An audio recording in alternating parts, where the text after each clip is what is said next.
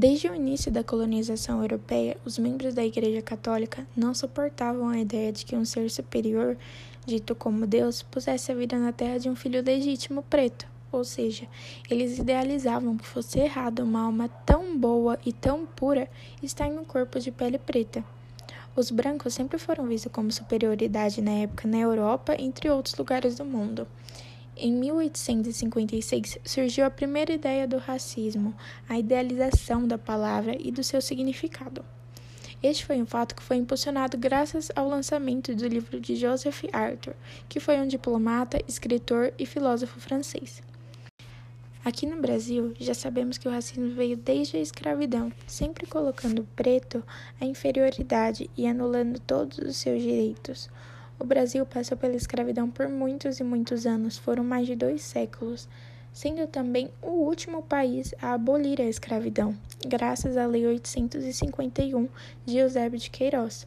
Após essa lei, ainda foram trazidos europeus brancos com a ideia de que fosse acabar com o racismo aqui no país para que o país ficasse miscigenado, mas mesmo assim, o Brasil e o mundo sofrem com racismo e preconceito, levando a inúmeras mortes todos os anos, assim como ocorrido a chacina de Jacarezinho. A chacina de Jacarezinho, também conhecida como Massacre do Jacarezinho, ocorreu em 6 de maio de 2021, na zona norte do Rio de Janeiro, durante uma operação da Polícia Civil que resultou pelo menos em 29 pessoas mortas. Foi considerado uma das operações policiais mais letais do século XXI. No estado, a ação envolveu uma equipe de 250 policiais, quatro carros blindados e dois helicópteros. Seis pessoas foram presas na operação. Segundo dados da internet, desde 2016 foi o maior número de mortes em uma favela durante uma operação policial. Violência policial e racismo são casos frequentes na vida de negros e negras, grupo que representa 54% da população brasileira. Todos os indicadores sociais de escolaridade, emprego ou condições de moradia expressam como o racismo tem papel determinante na organização da sociedade. É o racismo que garante a exclusão histórica do povo negro dos espaços de decisão e poder. É o racismo que faz com que os negros tenham seus direitos negados.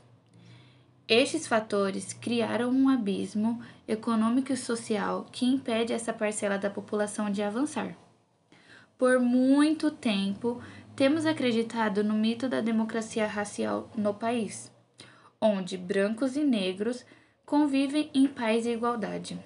O fato é que falhamos como sociedade ao fechar os olhos para o racismo e tornarmos comuns ferramentas de exclusão da população negra, como nas escolas, universidades, empresas e outros espaços.